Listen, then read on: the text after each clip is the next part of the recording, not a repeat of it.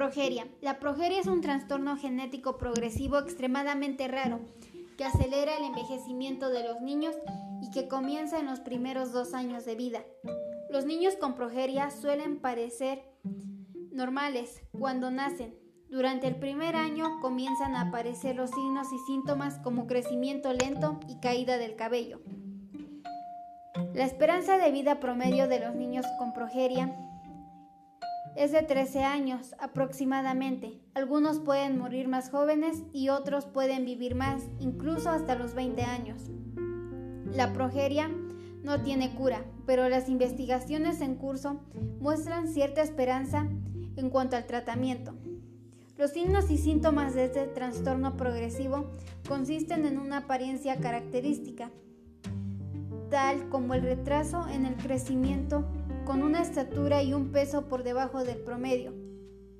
Rostro angosto, mandíbula inferior pequeña, labios delgados y nariz aguileña. Cabeza desproporcionadamente grande para el rostro.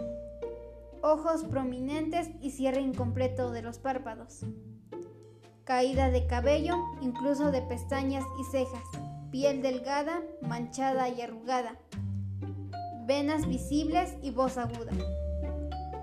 Los signos y síntomas comprenden problemas de salud, como enfermedad progresiva grave del corazón y de los vasos sanguíneos, endurecimiento y estiramiento de la piel en el tronco y en las extremidades, formación de dientes tardía y anormal, cierto grado de pérdida de la audición, pérdida de grasa debajo de la piel y pérdida de masa muscular, así como anomalías esqueléticas y huesos frágiles, articulaciones rígidas, dislocación de caderas y resistencia a la insulina.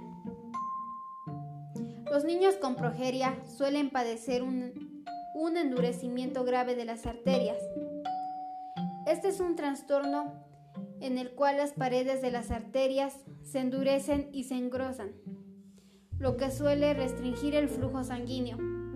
La mayoría de los niños con progeria mueren por complicaciones relacionadas con la asterosclerosis, como problemas con los vasos sanguíneos que irrigan el corazón, lo que provoca ataques cardíacos e insuficiencia cardíaca congestiva, problemas con los vasos sanguíneos que irrigan el cerebro, lo que provoca accidentes cerebrovasculares. No se suelen presentar otros problemas de salud que se relacionan frecuentemente con el envejecimiento, como parte del avance de la progeria.